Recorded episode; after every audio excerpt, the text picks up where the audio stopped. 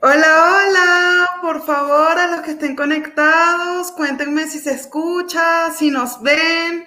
El día de hoy van a iniciar mi sesión de live con mi invitado especial, mi hermano Miguel Ángel. Bienvenido, Miguel. Muy buenas noches, Grecia. Un gusto a todas las personas que están conectadas. Para mí es un honor poder acompañarte en esta sección, además tener el gusto de abrirla, de estrenarla junto a ti. Estoy muy feliz de que podamos encontrarnos esta noche.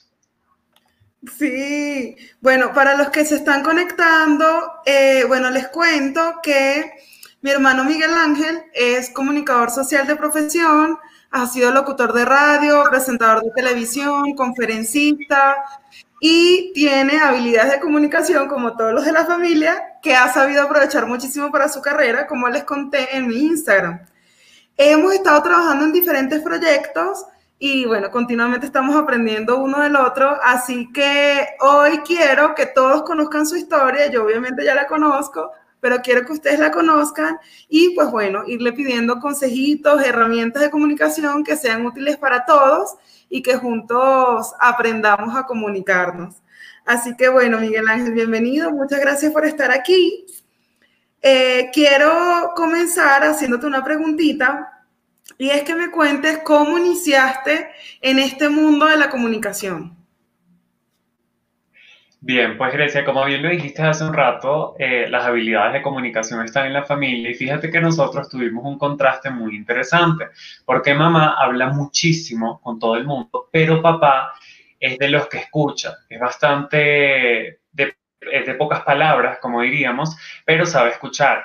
Y el mejor orador no necesariamente siempre es el que habla, sino también el que sabe escuchar. Entonces nosotros crecimos de alguna forma con lo mejor de las dos maneras de, poder comunicar, de potenciar nuestra comunicación y esto nos ayudó muchísimo a nosotros poder desarrollar esas habilidades. Si me preguntas el primer momento en el que comenzó mi historia en el mundo de la comunicación, me atrevería a decir que sería cuando a los cuatro o cinco años me regalaron un radio de juguete pequeño con un micrófono con el que yo jugaba a hablar como si estuviese en un programa de radio, con el que yo jugaba a hacer entrevistas y esto es algo que yo recuerdo el regalo, pero no recuerdo mucho el uso, pero sí mi abuela eh, me hizo que eso formaba parte de mi infancia. Luego, cuando estaba en, en, primaria, tenía muchas habilidades para poder exponer. Era el que siempre elegían en el grupo para que exponiera, era el que siempre estaba hablando en el salón que lo mandaban a callarse a cada rato porque interrumpía las clases. En bachillerato era el que todos decían saquen la almohada porque ya viene Miguel Ángel y sabemos que esto va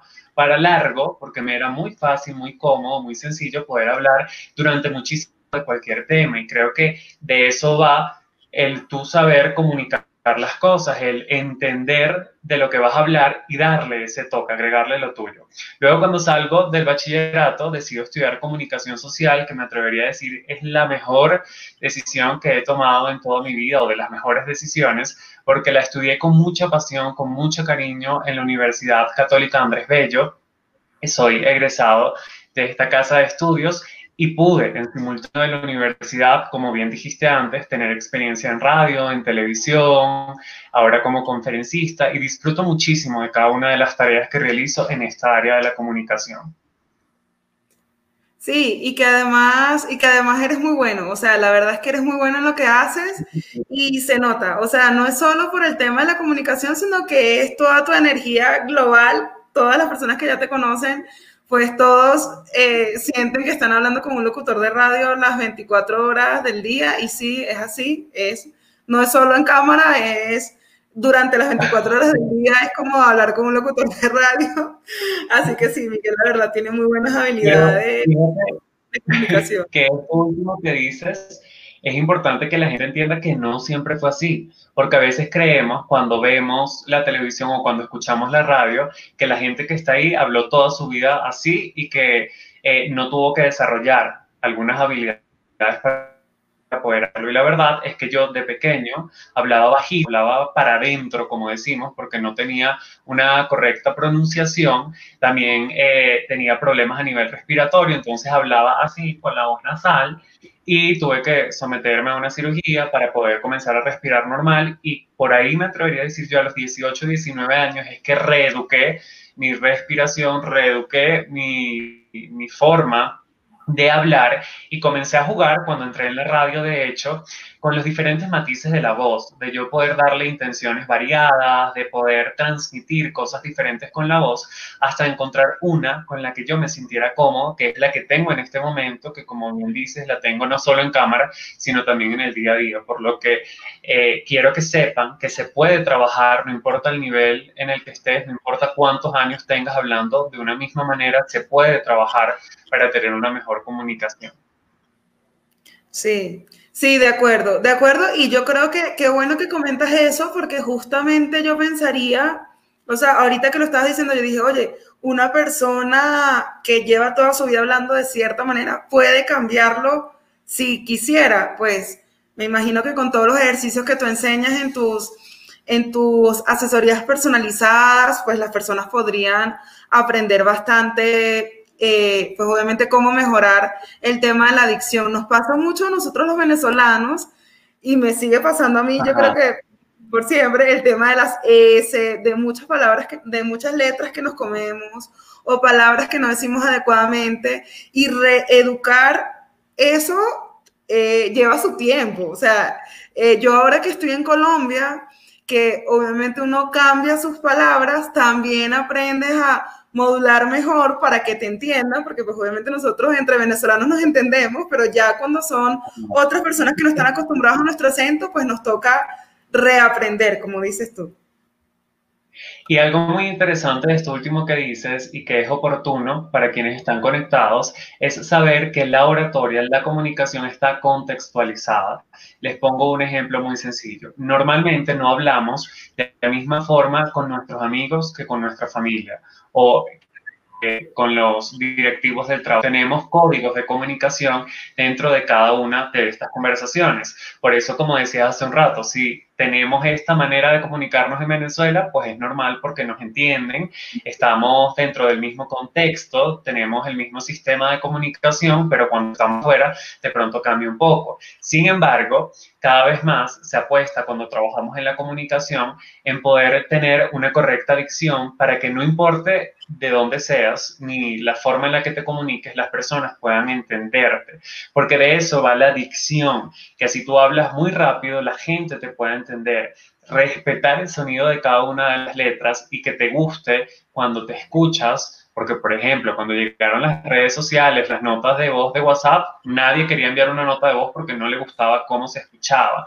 Entonces, el ideal es poder trabajarla, identificar cuál es la tuya, reconocer tus habilidades, tus debilidades tema de comunicación y ver cómo hacemos que esas debilidades pasen a ser fortalezas con bastante práctica, porque lo dijiste antes, esto es algo de constancia, nadie mejora su comunicación en una semana, es algo de todos los días poner un poco de ti y además de ser bastante crítico, escucharte y hacerlo desde el entender que lo que tú escuchas en lo que tú identificas que debes mejorar, es algo que tienes que trabajar es algo que probablemente ese crítico interno, sin ser demasiado duro con nosotros mismos, te va a ayudar a identificar eso que tienes que seguir corrigiendo.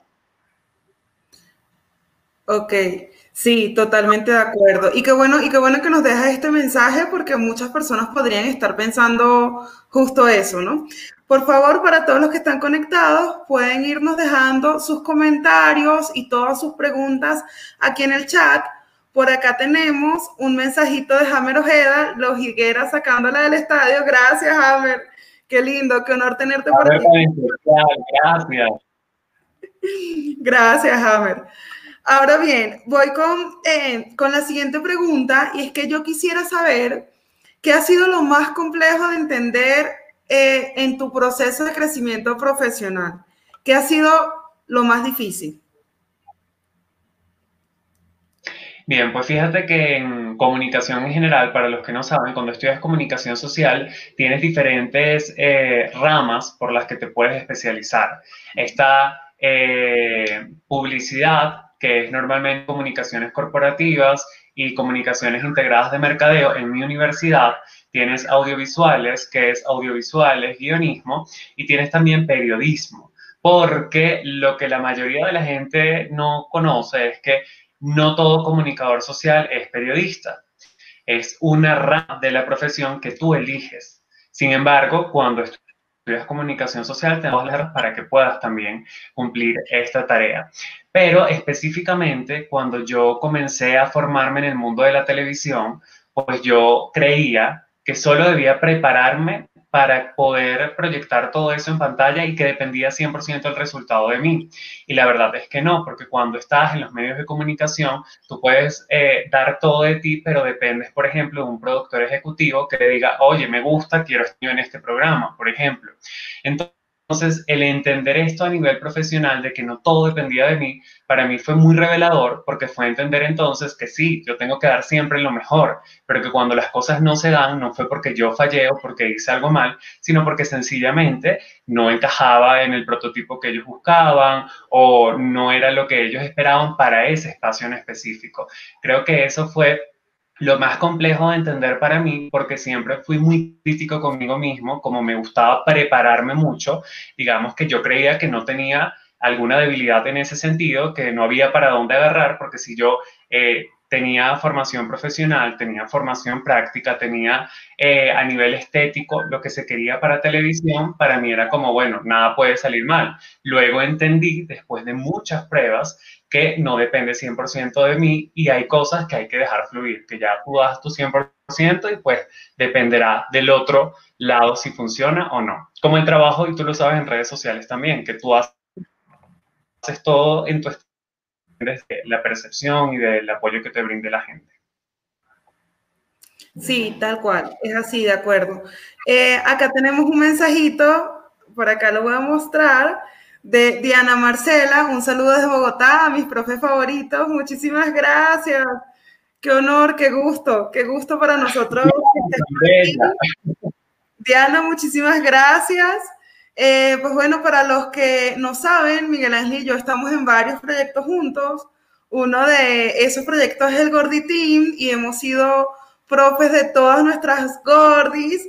Entonces, pues bueno, por aquí están pasando a saludarnos porque esto es un proyecto grandísimo. Ellas empezaron desde cero y han aprendido muchísimas cosas con un equipo de profesionales excelente en el que estamos trabajando Miguel Ángel y yo. Y pues bueno, qué honor para nosotros que estén por aquí conectadas. Ha sido un compromiso y una responsabilidad inmensa, Grecia, trabajar con todas esas gordis y sé que lo hemos hecho con mucho cariño y es bonito ver justamente la respuesta de cada una de ellas, porque lo más importante es disfrutar el proceso que es en donde ellas están ahora y nosotros ser parte de eso creo que es una oportunidad increíble. Sí, es verdad. Es increíble y además de que nos llenan de muchísimo amor con todos sus mensajes hermosos entonces, sí, la verdad es que ha sido uno de nuestros mejores proyectos. Ahora bien, Miguel Ángel, eh, te quiero hacer otra pregunta. En temas de comunicación, eh, por ejemplo, ahorita que estás muy enfocado en asesorar a emprendedores en la parte de la comunicación de su marca, de su marca personal o de su marca comercial, quisiera saber o que nos contaras qué es lo que te diferencia de los demás ¿Qué, te hace a ti diferente a los demás comunicadores o a las demás personas que ofrecen estos servicios al igual que tú? Bien, pues fíjate que yo cuando estuve en la radio, tuve un programa durante un año al aire en donde entrevistaba todas las semanas a diferentes emprendedores. Y ahí pude entender cuáles eran las debilidades de estos a la hora de asistir a una entrevista. Que la entrevista es la mejor oportunidad, es el puente para que ellos puedan llegar a diferentes personas y para vender lo que son y lo que ofrecen como emprendedores. Entonces puede trabajar cercano a ellos todo ese proceso para que identificaran sus mensajes claves, la entonación, la forma en la que tenían que compartir y responder, algo que podría ser muy complicado porque estemos claros, hay muchas personas con habilidades de comunicación que saben pues surfear las situaciones, pero hay muchas otras que sienten temor, que se bloquean y que no logran transmitir y compartir toda esa información. O también me pasaba, por ejemplo, que me compartían que tenían la oportunidad de conversar con un inversionista que se lo encontraban en un ascensor, por ejemplo, y no sabían cómo hablarle del producto y luego sentían esa frustración de tener la oportunidad muy cerca, pero de ni siquiera poder medio aprovecharla para que lo conocieran porque no sabían cómo vender su idea. Entonces, el conocer todo este panorama me permitió a mí desarrollar un programa en el que yo puedo acompañarlos desde lo básico hasta lo, lo, lo más de lo macro, que es el entender que la comunicación debe partir de principios básicos como una buena respiración, una buena pronunciación, un lenguaje corporal adecuado, eh, unas intonaciones correctas que todos tenemos la posibilidad de desarrollar, solo tenemos que practicarlo de la mano de un profesional. Y luego cuando vamos más allá, trabajamos su escucha su memoria activa, la programación neurolingüística, que es una herramienta poderosísima de comunicación. Y yo también trabajo muchísimo el tema de la seguridad, porque todos, y tú bien lo sabes cuando hablamos del tema de marca personal, somos una historia andante y mucho de lo que hemos vivido desde pequeños condiciona nuestra comunicación en la actualidad. Entonces no es nada más yo te agarro ahora y vamos a ver qué tienes y cómo lo mejoramos. No, es entender por qué tú tienes lo que tienes y cómo podemos mejorarlo. Creo que ese es uno de los diferenciadores, porque es entender que si una persona se cohíbe, por ejemplo, cuando tiene comunicación, no es, cuando tiene una exposición, por ejemplo, no es necesariamente que no esté preparada, muy nerviosa. Quizás de pequeño y hablar y la la familia le decía, haz silencio, no hagas ruido, estamos trabajando, estamos estudiando, no hables, quédate quieto, ve televisión, juega con el teléfono. Y obviamente le bloquearon de alguna forma esta, este gusto por expresarse, esta facilidad por expresarse. Igual con el lenguaje corporal, no te muevas así, no te mueves demasiado, eh, eres muy inquieto, eh, no bailes, no, no le permitían ser. Y eso obviamente desarrolló algunas cosas en su infancia y adolescencia que ahora pueden ser limitantes. El trabajar eso es poderoso porque es entender que tú eliges la forma en la que comunicas, que tú eliges y tienes la capacidad de conectar con muchísimas personas sin importar lo que haya pasado antes. Importa lo que haces ahora y lo que vamos a hacer realmente en los próximos meses, poder desarrollar, potenciar y mejorar esa comunicación. Que la próxima vez que ellos se pongan frente a una cámara o frente a un público puedan vender su proyecto, puedan venderse ellos mismos y puedan sentirse cómodos con lo que están haciendo y también celebrar de forma orgullosa esos avances que ellos han tenido. He tenido clientes, por ejemplo, Grecia, que ni siquiera en clases pueden levantar la mano y compartir una pregunta, porque les da miedo, les da terror lo que vayan a decir sus amigos o no saber expresarse o cuando les dicen habla se quedan en blanco. Algo que para algunos podría ser básico, como es eh, interactuar en una clase, porque si tienes una duda, obviamente tienes que hacerlo, pues personas que prefieren quedarse con la duda antes de exponerse en público, porque la comunicación es una exposición y como toda exposición genera un poco de inseguridad porque es mostrarte vulnerable, es que puede funcionar o no puede funcionar y cómo tú reaccionas a esa percepción de las personas, ya sea positivo o negativo. Claro, wow, mira, qué importante todo esto que estás diciendo, porque para todas las mamis y los papis que nos estén viendo o escuchando, imagínense la importancia de esto, ¿no? Que quizás nosotros a veces con acciones muy pequeñas desde que somos pequeños pueden hacer que logremos avanzar en temas de comunicación, que es lo principal, no importa lo que estudies luego más adelante o lo que decidas hacer con tu vida, la comunicación es la base.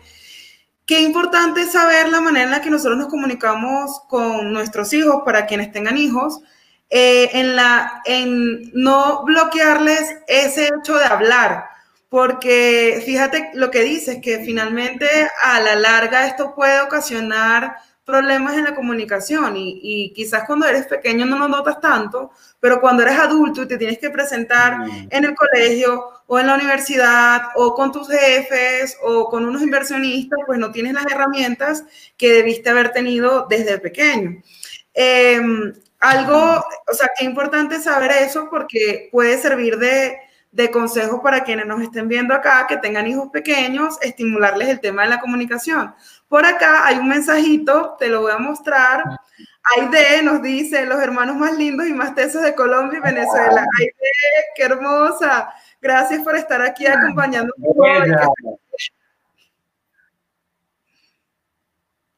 Qué honor, Aide, que estés conectada. Gracias. Miguel Ángel, por acá te están haciendo una pregunta. Diana Marcela nos dice, cuéntanos cuáles son los tres errores más comunes de los emprendedores en cuanto a comunicación. Bien, Marcela, gracias por esa pregunta porque me encanta poder compartirles lo que pude ver en todos estos años entrevistando emprendedores. En primer lugar, no conocer la historia de su producto y los mensajes clave a compartir cada vez que tienen una intervención. Quiero que entiendan que cuando las personas les compran un producto, realmente lo hacen porque conectan con ustedes, con lo que ustedes vivieron en su historia y con lo que ustedes son como marca más allá de esa pulsera o de esa camisa, de eso que le vas a vender. Eh, los diferentes estudios aseguran que en la actualidad a las personas no les gusta que les vendan, pero sí les gusta comprar. Entonces esto nos dice que todo está en saber poder conquistar a las personas con nuestros argumentos para que puedan tomar una decisión genuina, genuina entre paréntesis, porque obviamente está impulsada por nuestra, nuestro estímulo, por la forma en la que nosotros se lo vamos a vender sin que sientan una obligación por comprarlo. Entonces eso en primer lugar. En segundo lugar, cerrarse a las oportunidades en los medios de comunicación tradicional o digital por temor a lo que pueda pasar en una entrevista. Ustedes ni se imaginan la cantidad de oportunidades de crecimiento que ustedes tienen cuando dicen sí a una entrevista si sea temblando, porque en ese momento puede estarlo viendo un futuro inversionista o puede estarlos viendo eh, una persona que les pueda comprar y que pueda elegirlos a ustedes como eh, sus proveedores para ofrecer también sus productos. Entonces, el entender que los medios de comunicación, ya sean tradicionales, radio, televisión o prensa escrita o digitales, ahora con todas las plataformas virtuales que tenemos a nuestra disposición, son un canal más o son una herramienta más para tú poder llegar a más personas y, por supuesto, tener más posibilidades de venta. Eso en segundo lugar. Y en tercer lugar, lo más, más, más, más, más, más importante es entender que no importa el producto que vendas y que 100 personas más estén vendiendo lo mismo. Tu producto es especial y tienes que identificar cuál es el diferenciador para que sea justo este el que vayas a compartir. No importa si todos venden lo mismo, importa el valor agregado que tú le estás dando al tuyo y cómo este le puede o solucionar la vida a la persona, quitarle un problema, hacerle ahorrar dinero o enseñarle, en dado caso, sobre este para que pueda tener más argumentos de los que conectarse para elegir y poder comprarte a ti. De modo que si vamos a hacer un ejercicio de mundo offline al mundo online, si nosotros vamos al pasillo de un supermercado y vemos un montón de cereales, vemos que todos ofrecen similar producto, pero que cada uno tiene una imagen diferente, una estrategia diferente, y esto nos invita a nosotros a entender que si nosotros logramos proyectar todo esto que nos diferencia, nos van a elegir así como cuando uno va a un supermercado y elige a un cereal que lo diferencia del otro por X razón. Tal cual, tal cual. Estoy de acuerdo con los consejos que, le, que les das o mencionas los errores que, que suelen tener, eh, que solemos tener los emprendedores. Y uno que yo incluiría es el tema de no conocer a profundidad tu producto. O sea, tú tienes que saber las bondades de tu producto y también qué es lo que no está bien de tu producto, qué es lo que se debe mejorar, cuál es el alcance que tiene. No puedes prometer con tu producto algo que no es. La honestidad al momento de vender tu producto, tu servicio es importante.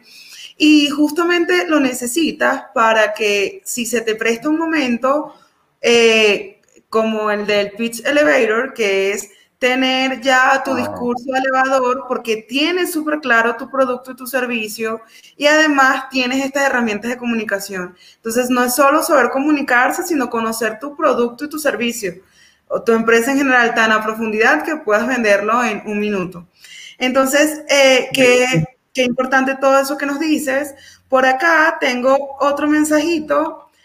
Aide nos dice, total, me siento identificada con lo que dices, Miguel. A mí todo el tiempo me corregían cuando hablaba, cómo me expresaba y fue un bloqueo para mí.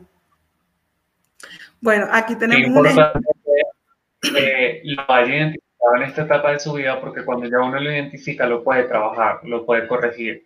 Es el ser consciente de qué te está bloqueando, qué te está deteniendo y cuáles son, como decía hace un rato, esas debilidades para poder transformarlo y potenciar esa comunicación. Porque si no identificamos de dónde viene, cuál es el origen, la raíz de todo esto, difícilmente se puede trabajar. Cuando trabajamos en comunicación, lo principal es identificar esas debilidades. Porque cuando tú llegas con una actitud de que ya tienes todo listo y ya todo está bien, no estás abierto a aprender y a crecer, sino vas, por el contrario, a emitir un juicio ante todo lo que te están diciendo. Eso es fundamental para tú entender y poder entrar, digamos, en un proceso de aprendizaje.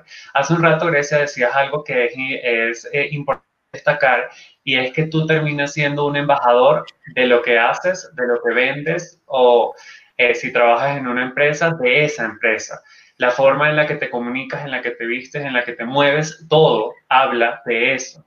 Entonces hay que también ser congruentes, que es eh, uno de los mensajes más importantes que debemos tener presente a la hora de comunicar algo. Si, por ejemplo, yo a ustedes les estoy vendiendo el tema de comunicación y me como las S, tengo un lenguaje corporal equivocado, eh, tengo una mala respiración, eh, me veo demasiado forzado, obviamente voy a ser incongruente porque no se van a poder identificar en lo que yo estoy diciendo y en lo que estoy haciendo. Partir de esto para entender entonces que somos voceros de un mensaje, que somos embajadores de lo que hacemos o del lugar en el que trabajamos y todo esto debe ser congruente. Tal cual, tal cual, estoy de acuerdo. Eh, por acá tenemos un mensajito, Diana Marcela nos dice, gracias Miguel Ángel por tu respuesta, gracias Grecia por este espacio. Eh, Aide también nos dice que eh, a ustedes gracias por crear este espacio. Así que bueno, te quiero hacer una, siguiente pregunta y esto es en general, o sea, esto no es una pregunta solo de trabajo, sino en general. ¿Tú en qué te consideras bueno? Que tú digas, yo de verdad soy bueno en esto. Bien, pues yo me atrevería a decir que soy bueno en identificar personas que siempre han sido eh, calladas o que no les han permitido ser, digamos, que no les han permitido brillar. Y con esas personas son con las que me conecto más. Cuando yo veo que una persona tiene una actitud maravillosa, efusiva, pero que muchas veces esta no es la actitud que la sociedad respalda. Yo soy fan de esas personas por ser genuinos, auténticos y seguir adelante dándolo todo con esa personalidad. Soy bueno para escuchar y para identificar lo que la persona me está diciendo que no necesariamente puede ser con palabras. Y esto en comunicación se habla de escucha activa, que es escuchar para entender y no escuchar para responder. Una herramienta que es poderosísima, porque como lo hice saber hace algún tiempo, cuando mi primera conferencia llegó a más de mil personas, estoy muy seguro que muchas de esas personas que asistieron a la conferencia se ahorraron un montón de tiempo en discusiones tontas por escuchar para entender y no necesariamente para responder. Soy evidentemente bueno para comunicar, para poder hablar de lo que sea, donde sea y como sea, siempre y cuando, claro está, tenga la posibilidad de ser yo mismo en cada uno de estos encuentros, en donde pueda aportar desde la educación, desde el respeto, desde entender estás entrando por una ventanita, ya sea en un, en un, medio tradicional o en un medio digital, y tienes un compromiso y una responsabilidad con la persona que te está viendo. Soy bastante bueno para poder caminar junto a los emprendedores, para poder caminar junto a cualquier persona que tenga un sueño y que esté en ese proceso de recibir herramientas para crecer. Y fíjate que esto nace, Grecia, de entender uno de los mensajes más importantes que yo tenía para compartir y es el nacimos para brillar. Yo soy vocero de nacimos para brillar porque yo sé y en mi experiencia en los medios de comunicación lo que se siente que no te quieran ver brillar o que no te dejen ver brillar, que tú sepas que eres bueno, que eres suficiente, pero que del otro lado no sea esa la comunicación que recibes. Y muchas veces esto hace que las personas abandonen su sueño, lo dejen a un lado y se pongan a hacer lo que la sociedad les dice que deben hacer o lo que la sociedad les dice que es correcto. Cuando el fin, me atrevería a decir, de vivir es poder ser feliz poder cumplir tus sueños y entender que estás aquí con una misión muy especial. Por eso nacimos para brillar. Tan bello, sí. Sí, es verdad y yo creo que de verdad esa frase a ti te va contigo al 100% Por aquí tienes un mensajito de Aide que dice, sí, me consta, me has ayudado tanto, Miguel, gracias. Gracias a ti, Aide, por la confianza tan divina. Admiro mucho tu trabajo y te felicito por seguir adelante. Igual a todas las personas que están conectadas, siempre tener eso presente, que eres especial, que eres suficiente y que tienes todo lo necesario para brillar. Eh, Miguel Ángel, ahora bien, te pregunto, en este momento, bueno, yo obvio sé la respuesta, pero para quienes nos están escuchando, ¿qué estás haciendo a nivel profesional actualmente? Bueno, les cuento que estoy disfrutando de mi etapa de conferencista, de facilitador. Tengo en este momento más de siete productos que he podido vender y disfrutar de este proceso y que es algo, Grecia, que quiero que la gente sepa que yo jamás me lo imaginaba. Yo siempre fui consciente de mis habilidades de comunicación, pero yo lo enfocaba a los medios de comunicación. Cuando yo toqué varias puertas en Venezuela y entendí que no había un espacio para mí en el país, comencé a buscar la forma de transformar todo lo que había aprendido para los demás. Es decir, ya yo me había formado como comunicador social, como locutor, como presentador de televisión, y ahora qué? Si no lo puedo ejercer, ahora qué hago con esto? Y ahí fue cuando hice mi primera conferencia que se llama El arte de comunicar, porque yo quería, en primer lugar, que las personas entendieran que comunicar es un arte que se estudia, que, uno se tiene que formar constantemente para esto, que es mucho más allá de dar un mensaje y que la persona entienda lo que le estamos diciendo. Y en segundo lugar, hacerle saber a las personas, como dije anteriormente, que no importa que tengan 20 años hablando de una forma, siempre se puede trabajar para tú mejorar y potenciar esa comunicación.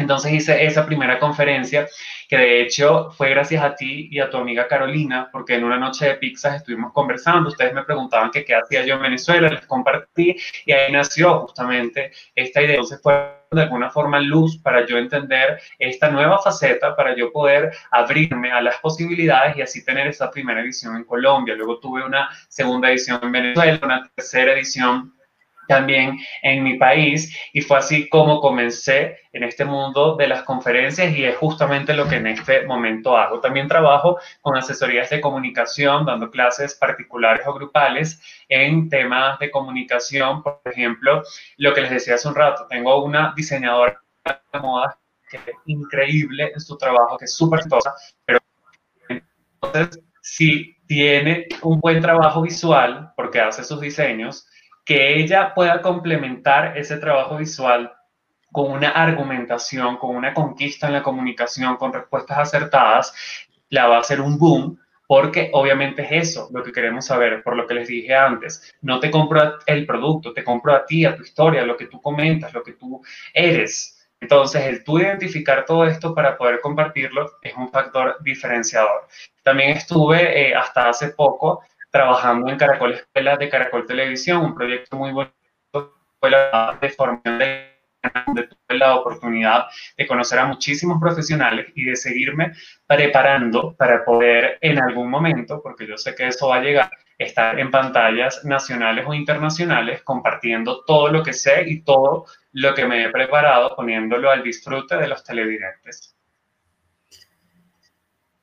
Qué genial, porque además yo siento que en este momento que estás haciendo asesorías personalizadas, que estás haciendo conferencias, muchas personas te están conociendo y en mi opinión, cuando ya obviamente estés en la televisión, ya mucha gente va a estar conectada contigo porque ah, los te han tenido de cerca, porque siempre eres muy cercano con todos a través de tus redes sociales. Entonces siento que, que va a ser muy genial cuando eso suceda, porque vas a tener ya un club de fans, de personas que, que van a estar allí muy pendientes de lo que haces.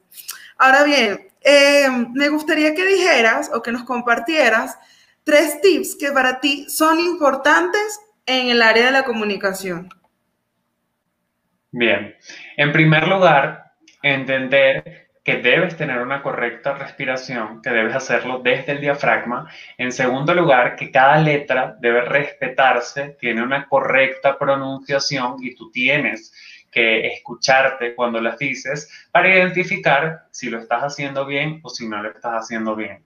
Que como sabemos, la oratoria es contextualizada, entonces si nosotros en algunos lugares nos comemos las S, siendo conscientes de que en esos lugares nos comemos las heces y que eso no es lo correcto, que tenemos que trabajarlo, entender también que cuando hablamos a través de un micrófono, por ejemplo, muchas veces, si nosotros no marcamos el sonido de las letras, por más que las pronunciemos, no se van a escuchar y la gente va a creer, obviamente, que nos comimos esa letra.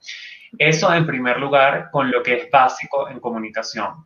En segundo lugar, el eh, creer, que es un error bastante común, que nuestro cuerpo no comunica, que es solo importante lo que decimos.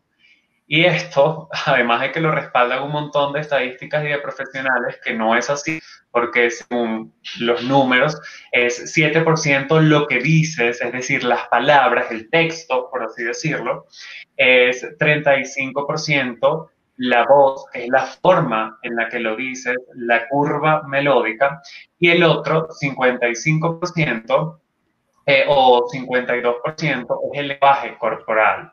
Es lo que el cuerpo dice cuando tú compartes una información. Entonces esto nos lleva a que si nos aprendemos algo de memoria, no tiene sentido porque estamos descuidando todo lo demás chévere que tengamos el mensaje claro, pero que entendamos que también es importante cómo decimos esa información, la curva melódica que va a acompañar y también lo que nuestro cuerpo comunica en ese momento. Porque si más del 50% de nuestra comunicación depende de los movimientos del cuerpo, tenemos que prestarle atención. No sé si les ha pasado que, por ejemplo, ven un presentador que mm, les gusta, es bueno, pero hay algo que no le genera como conexión o punch, que es como, bueno, sí me gusta, pero ya, como hay algo que no te permite terminar de conectar, y muchas veces esto viene por el lenguaje corporal, porque si el lenguaje corporal es incongruente con lo que la persona está diciendo, de su boca pueden salir cosas maravillosas, pero si tu, su cuerpo te dice lo contrario, ya eso genera una barrera de comunicación. Y en tercer lugar, el consejo más importante también es entender que tu mensaje es importante y que el mundo necesita escucharlo. Porque muchas veces callamos por creer, ay, que todo el mundo dice lo mismo. Ay, es que, ¿qué puedo hacer si nada más me escuchan dos personas?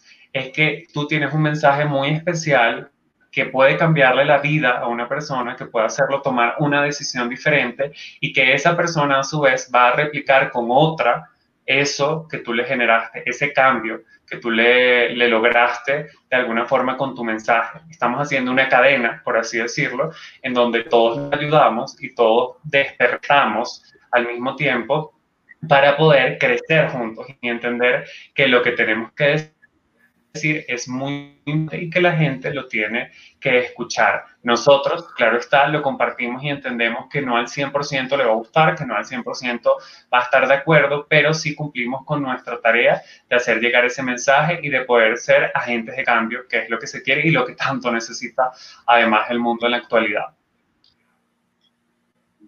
Sí, de acuerdo. Eh, por acá tienes un mensajito te lo muestro. Daniela Salazar dice, yo ya soy tu fan. Daniela, yo también soy tu fan. Eh, te quisiera preguntar, ¿cuál es el mejor consejo que te han dado a ti? Bien, pues uno de ellos es que puedo elegir la actitud, no las circunstancias, pero sí la actitud con la que afronto estas circunstancias. Esto para mí fue wow, porque yo normalmente cuando algo se salía de, de, mi control, yo soy extremadamente metódico, disciplinado y bastante cuadrado en algunas cosas. Entonces cuando algo externo pasaba y no lo podía controlar, eso me generaba una crisis emocional. Luego, cuando una psicóloga, que es mi amiga, me hizo saber que lo que sucede no lo puedes controlar, pero sí la forma en la que tú asumes esto que sucede fue bastante revelador y fue un antes y un después, por lo que aprovecho, Grecia, además, de invitar a las personas que están conectados a este miércoles al live que tendré en Instagram en mi sección Brillando, porque es justamente con esta psicóloga amiga que estaremos hablando sobre diferentes temas de la salud mental y es uno de esos consejos más valiosos. Sí, me atrevería a decir que cuando estamos compartiendo las cosas buenas que a mí me han ayudado, podemos ser más generosos y compartir varias. En segundo lugar, fue un consejo que tú me diste incluso, que es mejor hecho que perfecto. Y es que cuando estamos, por ejemplo, en las redes sociales, cuando estamos en todo este mundo digital, a veces esperamos, y también en la vida, a veces esperamos como el escenario ideal, el escenario perfecto para comenzar a hacer las cosas. Si yo quiero crearme un canal de YouTube, la mejor cámara, el mejor micrófono, la mejor iluminación, el set, y si soy yo, en temas de, nivel visual. Yo quería un estudio, una, una alfombra roja, un, quería muchas cosas para poder atreverme a comenzar a hacer, por ejemplo, los en vivo. Y ese consejo me ayudó a entender que puedo comenzar, que sigo evolucionando, que poco a poco y paso a paso podré tener quizás las cosas que considere necesarias para que cada vez se vea mejor, pero que lo importante es comenzar. Y el tercer consejo, porque agrego otro, para que las personas puedan tener diferentes y se puedan conectar con cada uno de ellos, es entender que en cada encuentro que tú tienes con el público, tienes una posibilidad de transformar una vida. Muchas veces eso no lo sabes, no eres consciente y luego, tantos años después, te topas con alguien que te dijo, oye, cuando yo te escuché en la entrevista, oye, cuando yo te vi en tal evento, pasó esto, esto y esto y esto y esto. Y eres consciente de cómo eso que tú dijiste pudo cambiarle la vida a esa persona para mejor. Qué, buenos consejos, Miguel Ángel. La verdad que, que, muy buenos consejos que además son muy ciertos, ¿no? Eh, la verdad es que a veces uno subestima el poder que tiene con la palabra, porque nosotros ni siquiera si trabajas con multitud, Puede ser desde tu casa o con tus amigos. Uno normalmente eh, los mensajes que das o los consejos que das pueden ser transformadores para bien de alguien. Eh, así que sí, en definitiva, saber que nuestra palabra tiene poder es, es bastante importante. Quisiera que, bueno, tú ya nos dijiste como esos consejitos que les darías a los que nos ven. Em, yo quisiera preguntarte ahora, ¿qué le dirías al Miguel Ángel de hace algunos años, al Miguel Ángel de hace unos años atrás? Que tú digas algo que yo, que yo debí haber, que alguien me hubiese dicho. Naciste para brillar, eres suficiente, eres capaz, eres poderoso y tienes todo lo necesario para poder conquistar cada una de tus metas. No importa lo que estés viviendo, no importa que no estés donde quieras estar, pero sí ten presente que en algún momento vas a llegar siempre y cuando seas disciplinado, te sigas preparando y tengas en primer lugar tu autenticidad, tu ser genuino, tu respetarte y amarte para que puedas compartir a la persona, al mundo entero la persona maravillosa que eres, que no necesariamente es lo que la gente quiere ver, es lo que tú eres y cómo eso va a conectar con las demás personas. Eso lo entendí después de mucho y qué bonito que ahora pueda también tenerlo presente en esta etapa de mi vida y ojalá mantenerlo por muchísimo tiempo. Yo, yo a la Grecia del pasado le diría, hazlo ya. O sea, no esperes, no esperes más. A veces uno espera que sea el momento, que sea el lugar, que sea el día, que sea la hora, que hazlo, hazlo. Lo que quieras hacer, el emprendimiento que tengas en la mente, así se vea loco o se vea tonto o la gente no cree en ti, no importa. Si tú realmente crees en eso y crees que puedes con eso, sientes que es una idea, hazlo. O sea, no esperes más. El momento es ahorita y a veces nosotros dejamos de hacer cosas por esperar algo o esperar que sea perfecto, o esperar que sea el momento y el momento es ahora. Entonces yo creo que, yo creo que yo me diría eso. ¿Cómo? Que la vida se nos pasa además esperando ese momento. Sí, tal cual. Y más con el tema de los emprendimientos, pasa justamente eso, que uno queda como, no, no lo voy a hacer por el miedo a fallar, o el miedo a equivocarme, o que no funcione, o la inestabilidad económica, o millones de razones que realmente son excusas que uno va poniendo a esa idea grandiosa que tienes. Y fíjate que eh, justamente dar el paso es lo que hace lo que hace que finalmente crezcas, porque si no das el paso no vas a crecer nunca. Porque finalmente cuando nosotros damos el paso, te cuento que te vas a estrellar, te vas a caer, te tienes que volver a parar, vas a pasar por un montón de cosas, que no es que el camino es fácil, pero pues ese es el camino que te va a ayudar a crecer, esos tropezones son los que te van a ayudar a crecer. Entonces, justamente, eh, yo creo que yo le, le, diría eso a la gente, como hazlo ya, el momento es ahora, ya, mañana es tarde, mejor dicho, así que mejor hacerlo de una vez.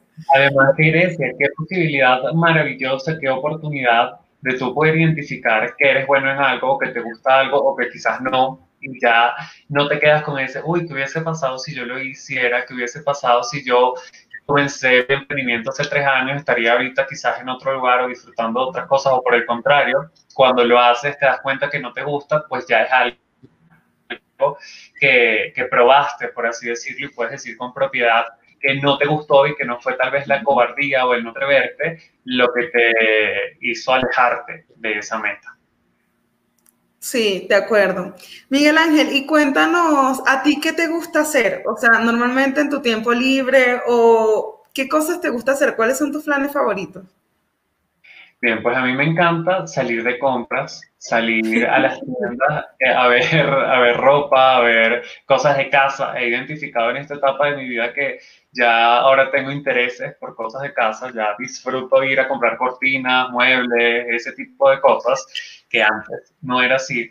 Pero sí es algo que me gusta y es algo además, fíjate Grecia, que en lo que también es bueno, y no porque lo haya estudiado, sino porque son habilidades eh, de nacimiento, por así decirlo, con el tema de la moda, de yo ir a una tienda y ponte esto, esto y esto y esto, eh, de yo elegir también los atuendos en diferentes escenarios para oportunidades varias es como algo que se me hace muy fácil y es algo que disfruto muchísimo.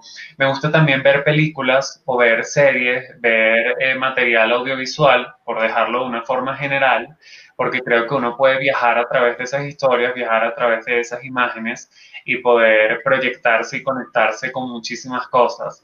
El comunicar me gusta muchísimo el poder compartir mi opinión, el poder eh, abrir un espacio para que las personas me escuchen y además también hacerles saber a quienes me escuchan que tienen la posibilidad, la oportunidad de abrir su espacio para que las personas los escuchen y poder de alguna forma cada uno hacer lo que lo haga feliz. Creo que es a lo que vivimos al mundo, poder ser felices, que no siempre va a ser bonito, no siempre va a ser bonito, es una realidad que ya cuando vas creciendo lo entiendes, pero también comprendes que mm, todo es pasajero, lo bueno es pasajero, entonces lo disfrutas cuando estás en esa etapa, lo malo es pasajero, entonces entiendes que en algún momento va a terminar y sigues adelante.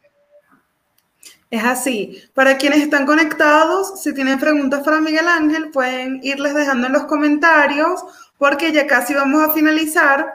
Y quiero contarles, no mejor dicho, quiero completar lo que Miguel Ángel dice sobre el tema de las compras. Miguel Ángel es demasiado bueno. Yo le digo que él debería ser personal shopper o de estas personas que te visten y te enseñan a, a elegir tus outfits y todo eso. Yo soy todo lo contrario a Miguel Ángel, soy súper mala para eso. O sea, yo preferiría 10 mil veces que él me vistiera todos los días y ya, que me diga lo que me toca poner, yo me lo pongo, porque la verdad tiene muy buen ojo para eso.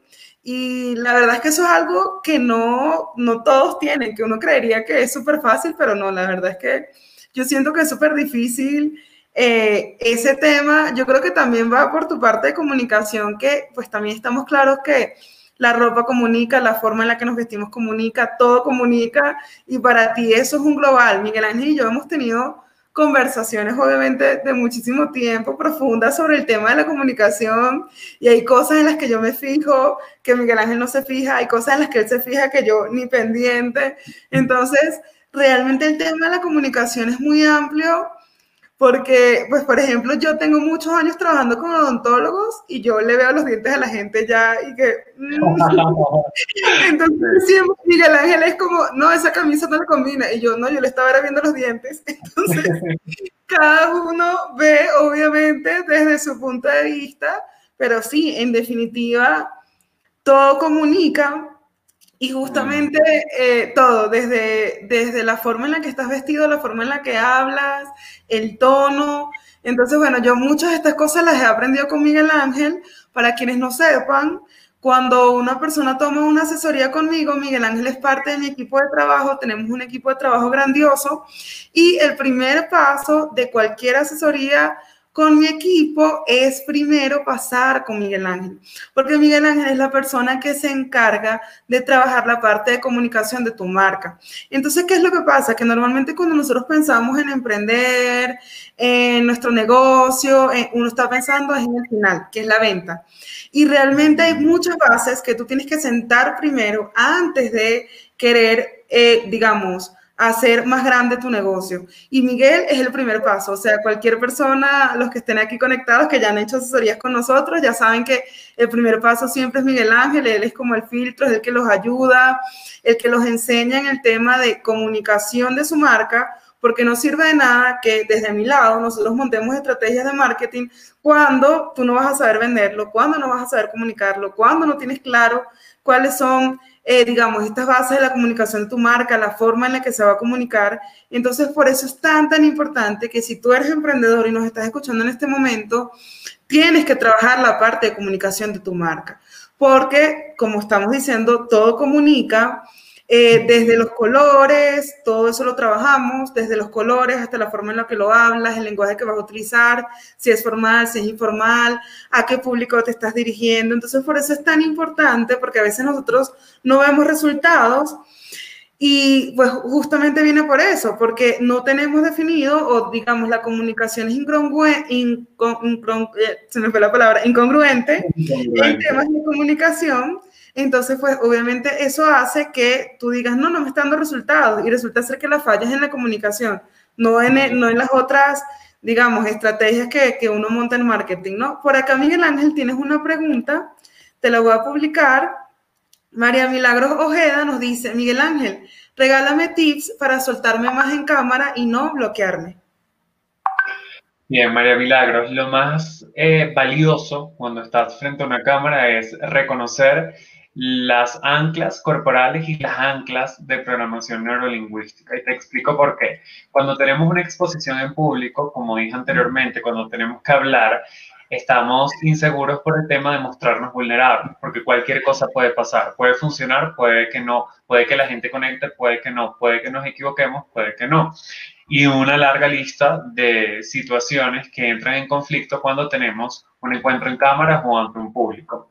Entonces, el tú identificar tus anclas corporales, utilizarlas y las anclas de programación neurolingüística te va a ayudar a poder sentirte mucho más cómodo en ese momento. Las anclas corporales son eh, darle la señal a tu cuerpo de que viene esa etapa, eh, ese reto que lo vas a afrontar, que lo vas a asumir y comienza por los pies, por la planta de los pies. Tú tienes que hacer, imagínate que te estás agarrando del piso así de esta forma con los pies. Tienes que contraer los muslos, el abdomen y los glúteos y fíjate cómo nosotros vamos estabilizando el cuerpo, por así decirlo, que cuando uno siente miedo, lo primero es que el cuerpo le comienza a temblar o comienza a moverse demasiado y a distraer. Entonces ya ahí nosotros de alguna forma le indicamos al cuerpo que estamos preparados para lo que viene, el tener una postura cómoda y el eh, utilizar las manos como un complemento y no como un distractor de nuestro discurso. Por eso podemos tenerlas, en este caso estoy sentado y yo las sigo moviendo porque es parte para que pueda tener una buena entonación, para que pueda jugar con los matices de la voz, es necesario mover las manos el también identificar una postura en las manos que te sientas cómodo y que te veas bien, porque sí es importante que te veas bien. Si tú no transmites seguridad, las personas no van a conectar contigo. Entonces puede ser por lo menos poner las manos así o así, así, así, jugar con ellas en relación al, al momento de lo que estés compartiendo. Y ya esas serían las anclas corporales ya el cuerpo, digamos, estaría estructurado para ese reto, estaría anclado para ese reto. Ahora, el anclaje de programación neurolingüística, esto funciona como estímulo-respuesta. El estímulo es el recuerdo y la respuesta es la emoción que tú sentías en ese momento, en ese recuerdo. Y es la que vas a sentir ahora. Te pongo un ejemplo y te lo, te lo explico en español. Por ejemplo, tienes que hablar en público y sientes demasiado temor, estás temblando, estás sudando, tienes mucho miedo pero recuerdas el momento más feliz de tu vida, el día de tu graduación, el día que nació tu hijo, si tienes hijos, o cuando te pidieron matrimonio, cuando te casaste. Todos somos un universo diferente y todos tenemos momentos más felices que, que lo importante es que identifiques cuál es el tuyo.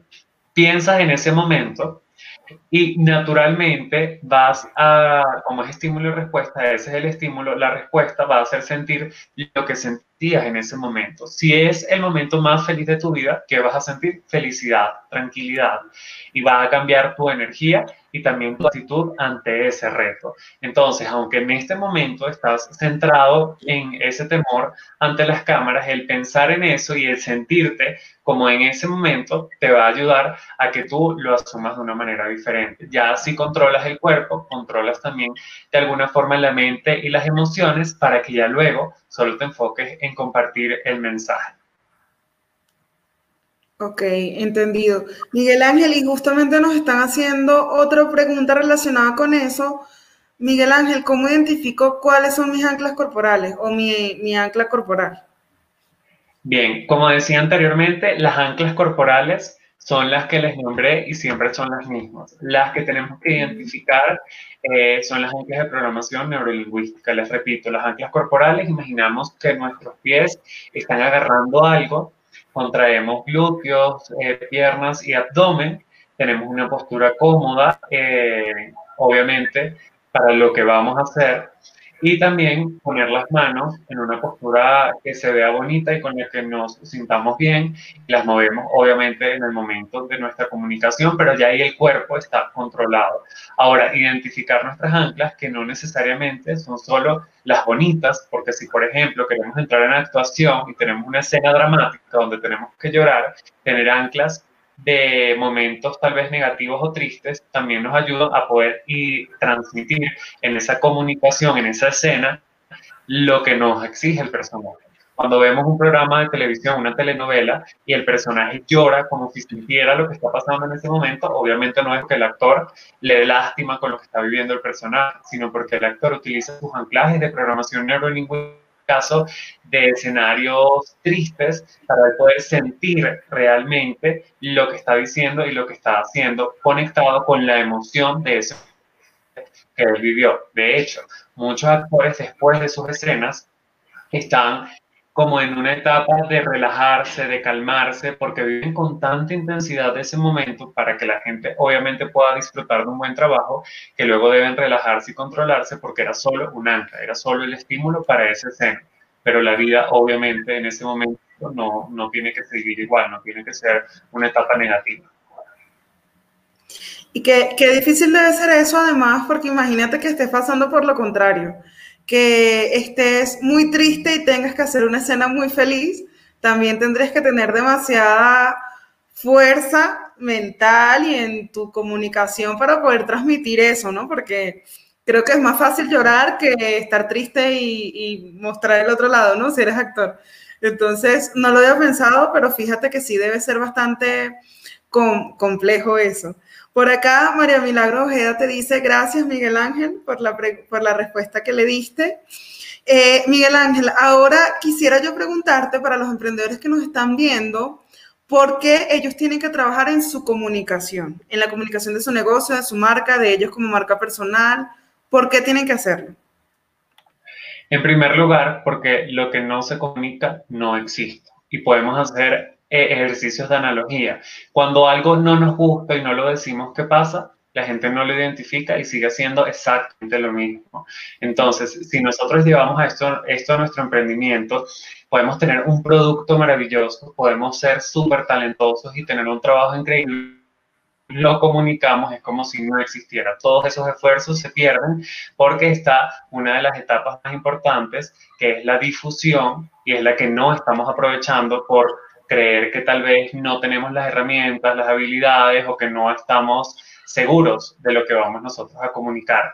Y ya les hice saber con mi ejemplo que no importa la carrera que estudies, no importa si eres bueno o no tan bueno, lo importante es que reconoces esas debilidades, tomaste la decisión y podremos trabajar tu comunicación para que la próxima vez que tengas un encuentro con un inversor, con un medio de comunicación o eh, un encuentro en público, puedas vender tu producto y disfrutar de ese momento. te aseguro que después de que lo haces es una sensación maravillosa porque es el asumir un reto, sacarlo adelante, dejar a un lado los miedos y poder atreverte a vivirlo. Y uno queda, estoy seguro que se identificarán a veces con ganas de más. Cuando crees que no puedes hacer algo y lo haces, es como, bueno, ¿qué sigue? ¿Para dónde vamos? ¿Qué es lo que viene? Porque te gusta y es también el celebrar esos avances.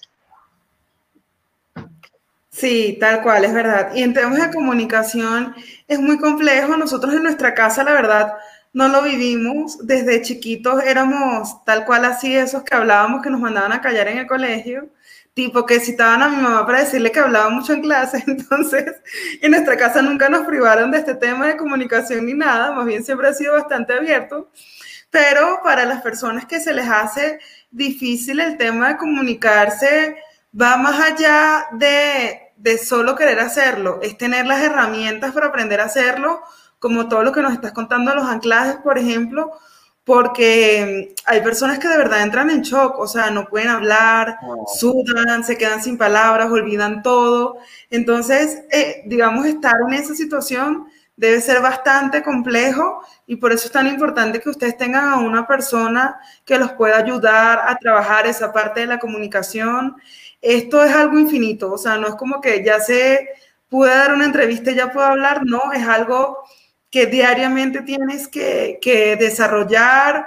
El lenguaje es otra cosa, las palabras, eh, que continuamente debes estar leyendo, capacitándote para que pues obviamente puedas al momento de comunicarte usar las palabras apropiadas, usar sinónimos, eh, que sea mucho más fácil para, para ti poder transmitir una información que quieras. Si se te olvida una palabra, pues ya tienes otra. Entonces, por eso eh, este tema de la comunicación es algo del día a día, o sea, es infinito, no es algo que aprendas de un solo día ya, sino pues de, de un diario vivir. Así que bueno, ya nos vamos a despedir por el día de hoy. Miguel Ángel, muchísimas gracias, hermano, por ser mi invitado el día de hoy. Muchísimas gracias. Obviamente tenía que estrenar esta sección de live contigo. Me siento demasiado feliz de que estés aquí, de que trabajamos juntos, de que de verdad seas un duro en lo que haces. Para quienes no lo sigan, allí está eh, su usuario, se lo estoy dejando acá en color amarillo, Higuera TV, por allá lo pueden seguir. Acá tenemos un comentario de Hammer que nos dice, para que te rías, dice, mi mamá es una de esas. Por cierto, es María Milagro. Señora María Milagro, le mandamos muchos saludos, que por allí nos vimos conectada. Qué honor para nosotros que esté por aquí con su hijo. Nosotros somos muy fans de Hammer, así que qué emoción que usted esté por aquí con Hammer. Qué felicidad. Qué bonito, además, ese emprendimiento que tienen en familia, Grecia, es algo que hay que rescatar y celebrar para las personas que están conectados. Ellos tienen un emprendimiento de accesorios familiar y qué bonito es ver cómo se forman, se preparan para poder dar lo mejor a los clientes. Quisiera, Grecia, también compartir un consejito final en relación a lo que hablábamos antes y es que cuando tenemos una exposición en público, o a través de las cámaras, lo más complicado son los primeros 20 segundos porque es el momento en donde rompemos el hielo. Entonces, para que tú te sientas tranquilo en ese instante, tienes que tener tu presentación preparada, de modo que esos 20 segundos tú ya los vas a tener preparados y luego comienzas tranquilamente a tener tu intervención porque ya pasó el momento más duro. Entonces, prepararnos es importante. Agradezco, Grecia, por la oportunidad de acompañarte, de abrir contigo esta sección, de hablar durante este tiempo. Me gustó muchísimo y sé que será de ayuda para las personas que se conectaron y que luego lo verán en diferido. Para mí será un honor encontrarme con ellos y poder eh, conversar. Pueden escribirme a través de las redes sociales si tienen un encuentro en público y no saben qué ponerse, si no saben identificar sus palabras claves, si quieren mejor acción, la o muchas de las otras cosas que conversamos el día de hoy, pueden escribirme a través de las redes sociales, arroba Higuera TV en Twitter, Facebook e Instagram, Miguel Ángel Higuera TV en YouTube, para que puedan mantenerse conmigo en este camino, que yo estaré feliz y agradecido de poder tenerlos a mi lado. Gracias, Miguel Ángel. Aquí María Milagro Ojeda nos manda bendiciones. Recibimos sus bendiciones. Muchísimas gracias. Qué honor haber iniciado esta sección de live con mi hermano. Muchas gracias a todos los que se conectaron. Los espero el próximo lunes. Vamos a tener invitados todos los lunes a las 7 de la noche hora Colombia y esto va a estar genial. Así que estén muy pendientes por mi Instagram, Higuera Grecia, que por allí les estaré informando la agenda de todos los invitados que tendremos. Así que muchísimas gracias. Me despido. Chao, chao Miguel Ángel. Chao.